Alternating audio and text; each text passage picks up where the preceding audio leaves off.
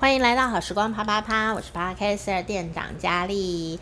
好，这个我们呢最近呢在跟大家分享啊，如何做一个呃有说服力的简报，或者说在日常生活中你要怎么来提升你的说服力哦。啊，以理服人，以理服人不代表说这个人讲话很无聊，都在讲大道理哦。其实呢，要让别人呢听得下去。听得懂反而有趣的、生动的啊，甚至带点好笑的，或者说带点这个呃从来没听过的这样的一种内容呢，反而是更能说服别人的哦。因为你讲大道理讲太久啊，呃，大家就已经恍神了。你知道我们呃人类呢现在的这个注意力哈、已经。呃，有了一些进展、呃，越来越不能集中精神。这个微软呢做了一个，诶、欸，这个一个研究，发现人类啊，在这二十年来哦，注意力集中度哦，已经呃剩下好像八点七秒还是八点六秒左右，你没有听错哦，就是八秒多一点点的集中力而已哦。所以老师啊。真的很辛苦哦，做业务的也很辛苦哦。啊，我我觉得真的大家都变辛苦，为什么呢？因为集中力不是很强，这样子。你知道一条呃水族缸里的小金鱼呢，它的集中力有九秒钟，九秒比人类还多啦。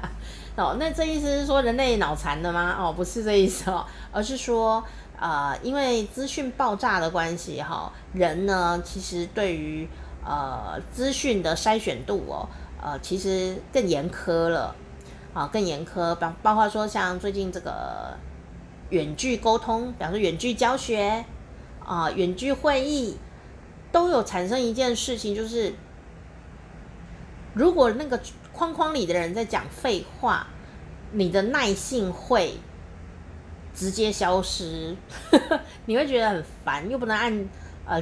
静待倒带这样子哦，又不能快转这样子，他还要在那边讲，好烦哦这样。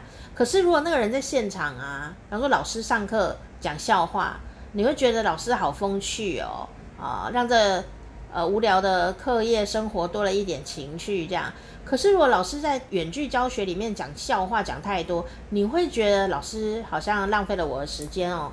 这是很奇怪的事情哦，所以呢，你也可以多多的观察。毕竟呢，因为疫情打乱了呃整个历史的脉络，人类已经迈入了一个新的时代。所以，我们呢，不管你有没有开始使用远距沟通啊、远距会议、远距教学，我相信这是未来我们必定都要走上的一条路，而且已经开始啊、呃、训练。好自己了呵呵，因为你已经走上这条路了哦。那你如果可以早一点点呢，来练习呃这样的一个呃方法哦，远距沟通的方法，我相信呢，不管在现实生活中，还是在你的框框世界里面啊、呃，都是呃非常非常的有实际的帮助的哦。那更别说把框框拿掉的时候，你人与人面对面沟通。也是一样的逻辑，一样的道理哦。但今天呢，我要特别讲一件事情哦，就是简报。呃，很多人呢在做简报的时候，都第一件事先坐在电脑前面，打开你的 notebook，打开你的桌上的 PC 电脑。其实这件事情是一件很诡异的事情哦。你应该要先做的是整理你的脑袋，而不是整理你的电脑。当你要做一个简报的时候，重点是谁呢？重点呢，其实是讲的人，他要怎么讲，然后呢，再用这个电脑的简报视觉性的来搭配一下讲者说话的内容。也就是说，他没有简报，他也应该能够讲得很厉害。但是因为有了简报，有这个视觉的辅助，让这个整个演讲啊，或整个讲座啊，整个简报更有说服力，更有活泼度啊，更吸睛啊，让你的听众不会睡着这样子哦。呃，它应该是这样的功能，或者说有些东西看图表更是一目了然，有些东西看照片更加的是有这种呃故事跟画面感。那如果你没有做到这件事情，你的简报其实是白费了，有点可惜。所以你的简报的书面的这个视觉上，你到底做出来是为了要给个安慰感吗？给个安全感吗？还是说，哦，因为我要看啊，讲者是不可以看简报的，因为它叫简报，就是要简单，它不是大字报。所以不是给讲者看的，因此讲者要看谁呢？讲者的眼睛应该是要看着现场的人的脸，每一个观众你应该都要去看他的脸，每一个人都有被你看到一下，跟你目光交交错一秒，他就会觉得你讲得蛮好的。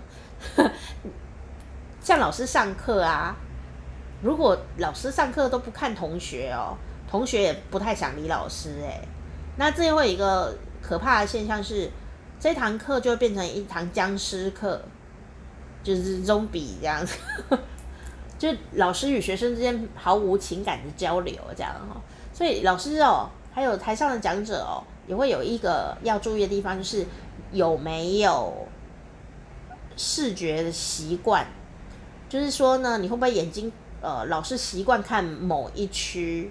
和某几个人，啊，这是一个地雷，因为每一个人都有习惯头摆动的方向，所以你必须要提醒自己说，啊，如果在实际的现实生活里面，呃，讲课啦，或呃做一些一对多的沟通的时候，你要注意一下哦，你是不是有一些地方的人你都不会注意到？如果有，当你开始要说明的时候。一对多说明的表达的时候，务必从你比较容易不会看到的那些地方，先给他眼神的交流，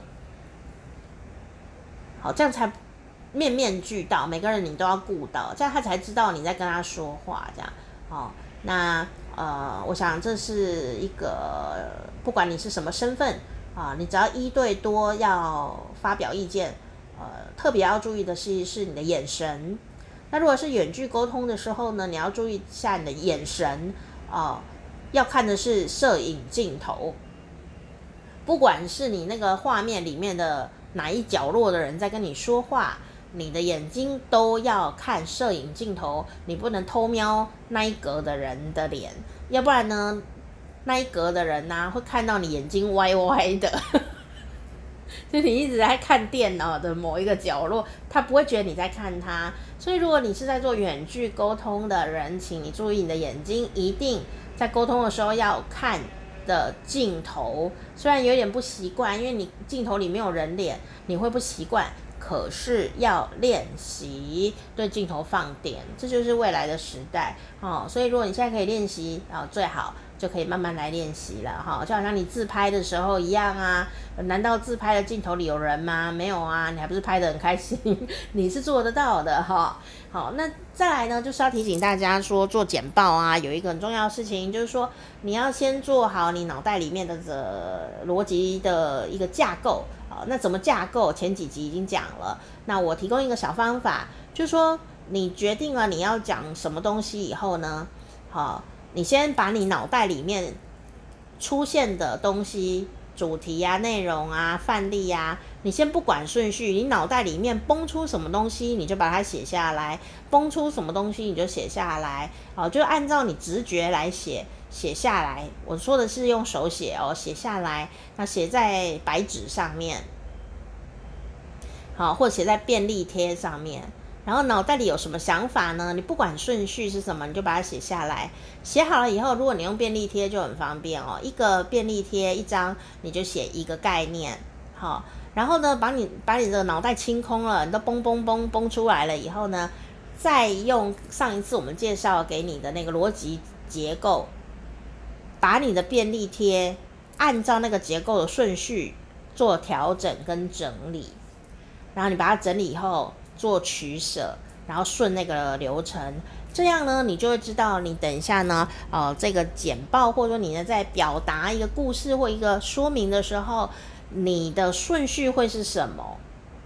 好，你就用便利贴来先移动那个顺序，然后移好了以后呢，确定我大概就是要这样讲了，我的结构已经决定了，大概就是这样子。哦，顺序是什么？什么时候要讲什么例子？OK，都好了，这时候你再去电脑打你的 PowerPoint。最后才会去到电脑去做 PowerPoint 哈，所以呃，这是一个很重要的事情，一定要先提醒你。